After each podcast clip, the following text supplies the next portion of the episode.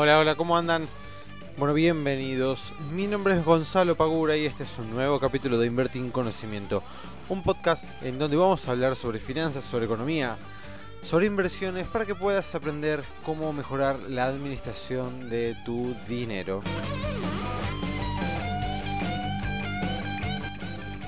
Bueno, ¿qué tal? Los vuelvo a saludar, bienvenidos a este primer capítulo de Invertir en Conocimiento. La verdad, tengo una mezcla de emociones bastante, bastante fuertes, un poco de nerviosismo, un poco de, un poco de todo, ¿no? Pero muy contento, muy emocionado por, por intentar hacer esto. La verdad que no sé bien cómo va a salir. Eh, para mí es todo eh, nuevo. Esto de, de estar haciendo un podcast, de estar escribiendo un blog, de estar subiendo constantemente cosas que considero que le agregan valor a la gente, para mí es, es, es, algo increíble que me pone muy feliz, me hace, me hace sentir muy bien y que me encanta, sinceramente me encanta. Y bueno, acá estamos, esperemos que salga bien, esperemos que la gente lo empiece a escuchar. Y ya saben para todos los que, bueno, los que siguen invertir conocimiento en las redes, que cualquier consulta, duda que quieran hacer, están las puertas más que abiertas. Pueden hacerlo mediante un mail a contacto arroba arg.com.ar o si no mandando un inbox ya sea por Facebook o por nuestra página de Instagram. Bueno, empecemos. Primero voy a presentarme a mí mismo para los que no me conocen. Mi nombre es Gonzalo Pagura, soy el fundador de Invertir en Conocimiento y soy la persona que se encarga de subir las notas al blog, que bueno, les contesta cada vez que, que mando una consulta. Eh, y voy a hacer una breve, una breve presentación de, de, mí mismo, ¿no? medio, medio raro, pero bueno. Em, bueno, hace aproximadamente unos seis años, sí, creo que seis años más o menos, que empecé con todo este mundo de, de las finanzas, de, las, de la economía y sobre todo las inversiones, ¿no?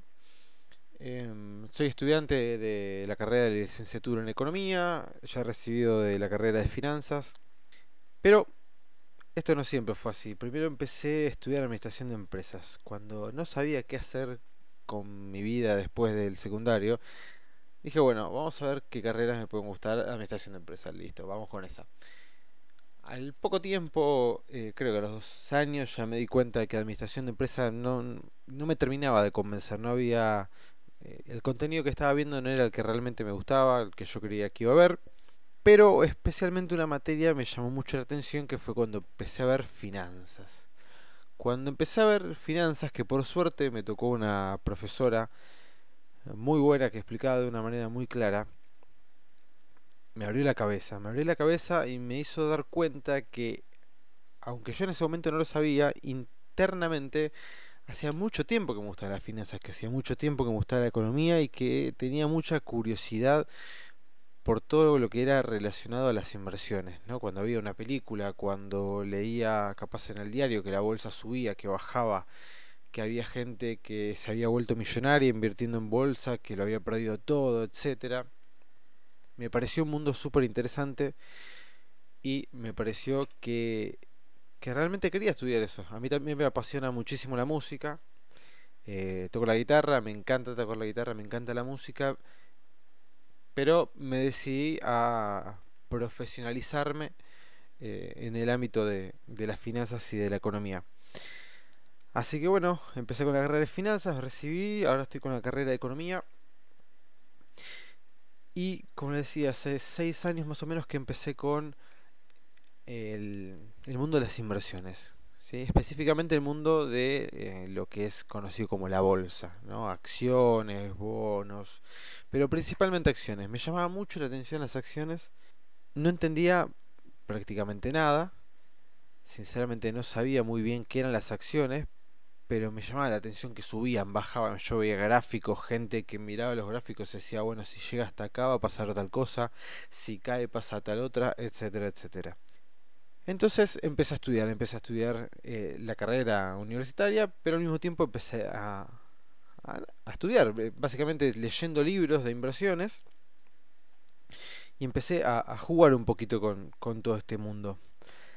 Y después de, de casi seis años, creo, de, de experiencia dentro de este mundo, he aprendido bastante. Me ha ido muy bien en algunos momentos, me ha ido muy mal también en algunos momentos, así que eh, de las cosas buenas aprenden, pero de las cosas malas aprendí más todavía, porque les puedo asegurar que, que perder es bastante más doloroso que la felicidad que te produce ganar.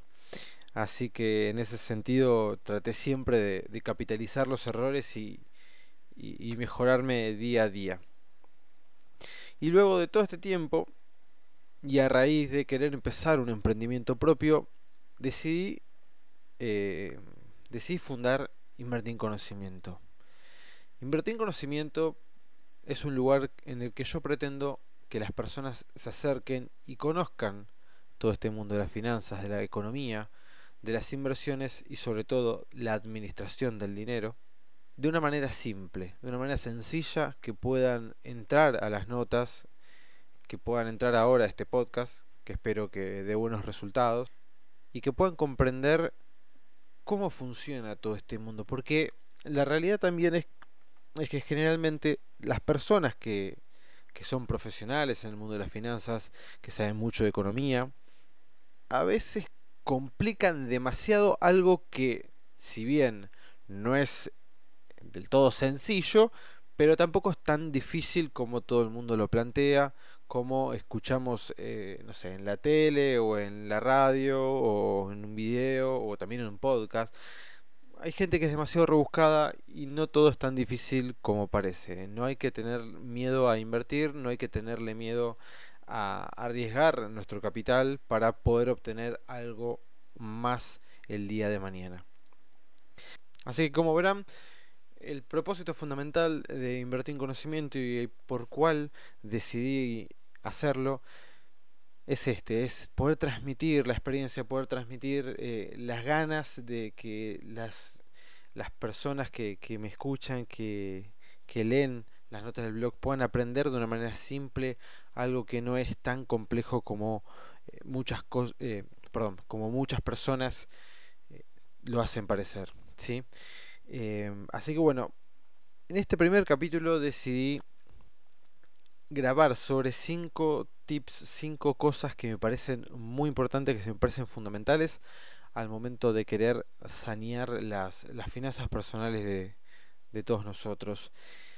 Primero que nada, en el común denominador de las personas hay un problema en cuanto al manejo del dinero.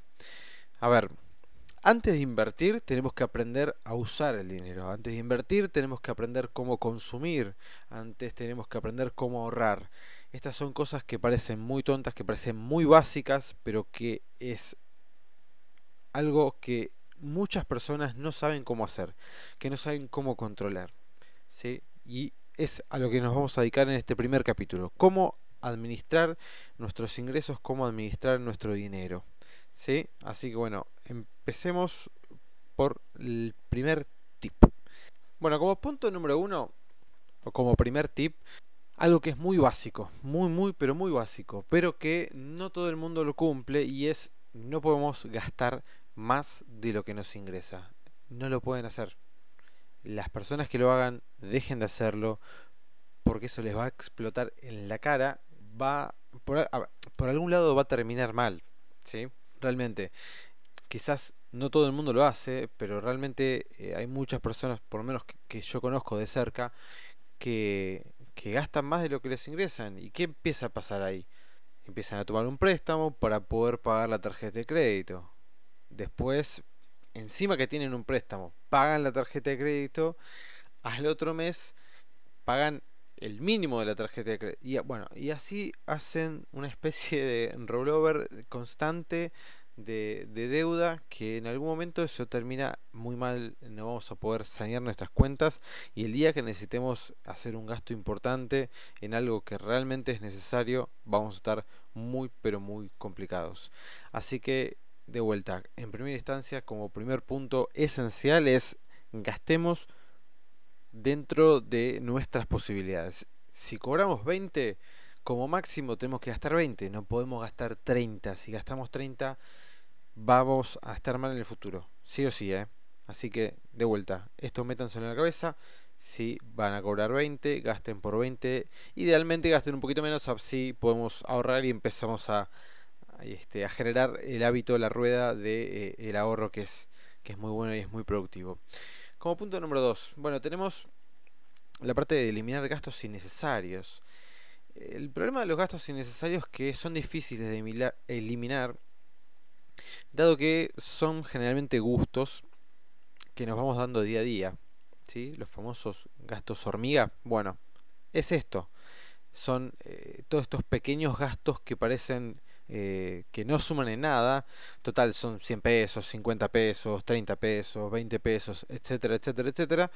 Pero si hacen un registro, yo les puedo asegurar que si hacen un registro de todos los gastos que van haciendo constantemente, día a día, sacando, digamos, todo lo que son los gastos fijos, como alquiler, luz, gas, etcétera, etcétera, se van a dar cuenta que es mucha, pero mucha la plata que se les va todo el tiempo en estos pequeños gastos que de vuelta parecen tontos, parecen este, que son minúsculos, pero que realmente al momento de hacer la cuenta total es muy grande el importe que se nos va todos los meses en este tipo de, de, gastos. ¿sí? Bueno, sigamos con un punto que es clave. Es más, creo que lo tendría que haber dicho antes, que tendría que haber sido en el puesto número uno, que es crear un presupuesto y anotar los gastos. Es fundamental, y esto métanse en la cabeza, eh, métanse en la cabeza, es fundamental anotarse todos los gastos que vamos teniendo todos los días. Sí, todos los días. Esto muchas personas no lo hacen Quizás porque sea tedioso, quizás porque no sepan cómo hacerlo, pero la realidad es que esto es importantísimo. Y les soy sincero, es verdad, es tedioso, es verdad, no está... Eh, no es muy divertido hacerlo, pero realmente es muy necesario. Pero les cuento otra cosa. La primera vez que lo hagan, quizás les tome un rato hacerlo. Pero una vez que se tomen el hábito y la costumbre de hacer esto, realmente les va a tomar nada más que dos, entre dos y cinco minutos todos los días anotarse en qué gastaron en el día de hoy, en el día de ayer, en el día de mañana. ¿sí? Y esto es fundamental. ¿Por qué es eh, fundamental?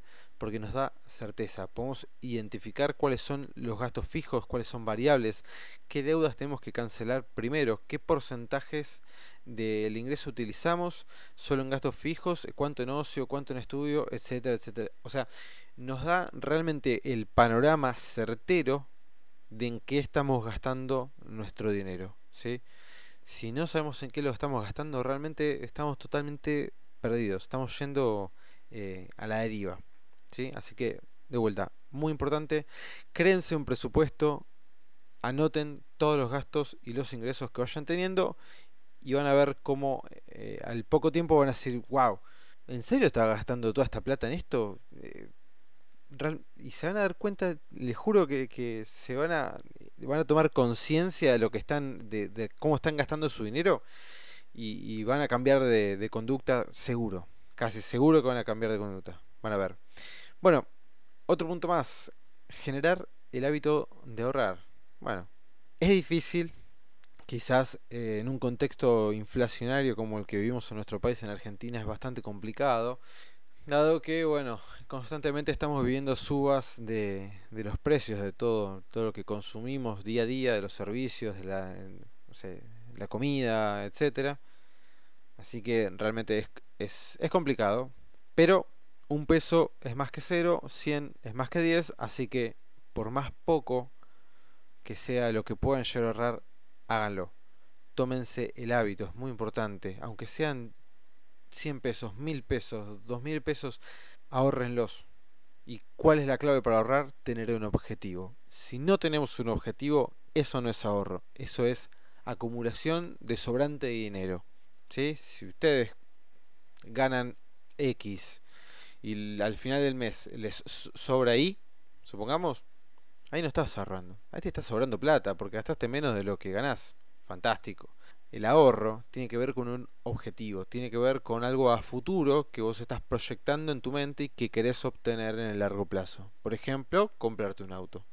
Por ejemplo, irte de vacaciones. Por ejemplo, comprar una casa. ¿Por qué ahorro? dentro, detrás del ahorro hay un por qué, hay un para qué. ¿sí? De vuelta, si no hay un si no hay un propósito para guardar ese dinero y resignar consumo en el día de hoy, realmente no va a ser sustentable en el tiempo, van a durar muy poquito y después eso se va a terminar cayendo. Bueno, último último tip que les dejo por el día de hoy, que la verdad que lo puse en práctica, es muy simple y me, me ha dado muy buenos resultados, que es sumar todos tus ingresos, si tenés un solo ingreso, ese solo, y dividirlo en horas. ¿Cuántas horas? Bueno, las horas que vos trabajás. ¿Sí? ¿Qué me da esto? Me da, de vuelta, certeza de cuánto vale mi tiempo, de cuánto me están pagando a mí por todas las horas que yo trabajo mes a mes para obtener ese sueldo. ¿Qué gano con esto? De alguna manera, de vuelta, psicológicamente, cuando, por ejemplo, vas a ir a comprarte al no sé, al shopping o a un local, te vas a comprar un pantalón, ¿no? Bueno, vas al local, entras al pantalón y ves el precio. No sé, un jean, eh, dos mil pesos. Y supongamos que a vos por día te están pagando, por nueve horas trabajadas, te están pagando 500 pesos por día. O sea que para poder comprarte ese jean de dos mil pesos, vos tenés que gastar cuatro días de tu vida para comprarlo. ¿Sí? Entonces, el ejercicio que mentalmente hacemos va a ser, che, pero realmente vale cuatro días de, mi vida, o sea, cuatro días de, trabajo para poder comprar un jean. Quizás la respuesta sea sí, quizás la respuesta sea no. No va a estar eh, ni bien ni mal, digamos, eso queda en cada uno. Pero por lo menos te hace tomar conciencia de cuánto estás gastando, no en dinero, sino en tiempo, que es lo único que sabemos por una cuestión existencial de que no vamos a recuperar. Entonces, de nuevo, si ese jean que cuesta cuatro días de mi vida de trabajo eh, no lo vale, ya automáticamente la respuesta va a ser no, no lo compro, vamos a buscar algo que esté más acorde a lo que yo eh, pretendo gastar, tanto en dinero y en tiempo. ¿sí? Em, que de vuelta, esto es muy sencillo, agarran cuánto cobran, lo dividen en la cantidad de horas trabajadas. Eh, y si bueno, si no le sale un número muy redondo, redondenlo un poco para abajo. Siempre es preferible redondearlo un poco para abajo para así no sobreestimar las cosas. Eh, y después el ejercicio va a salir rapidísimo y realmente le va a hacer eh, tomar mucha conciencia al, momento de, de poder manejar sus, sus gastos. ¿sí? Así que bueno, eh, esto fue todo por hoy. Eh, espero que bueno les haya servido muchísimo. La verdad que fue difícil hacerlo por primera vez, estar enfrente de un micrófono, enfrente de la pantalla, eh, sin no sé, es raro, es raro sinceramente, pero me, me, gusta mucho y me parece que va a ser una forma bastante más amena de poder transmitir las cosas que quiero, que quiero darle a todos ustedes porque sé que a veces es bastante tedioso estar leyendo una nota o quizás hace medio largo y de esta manera también es como que se genera cierta cercanía al estar escuchándome, ¿no? Así que bueno, de vuelta, eh, espero que les sirva. Muchísimas gracias a todos los que están escuchando y les agradecería muchísimo si esto lo comparten, si le dan me gusta, lo voy a estar subiendo en la mayor cantidad de redes donde se puedan subir los podcasts posibles. Así que bueno, de vuelta, muchísimas gracias y bueno, nos vemos hasta la próxima en el segundo capítulo de Invertir en Conocimiento. Chao.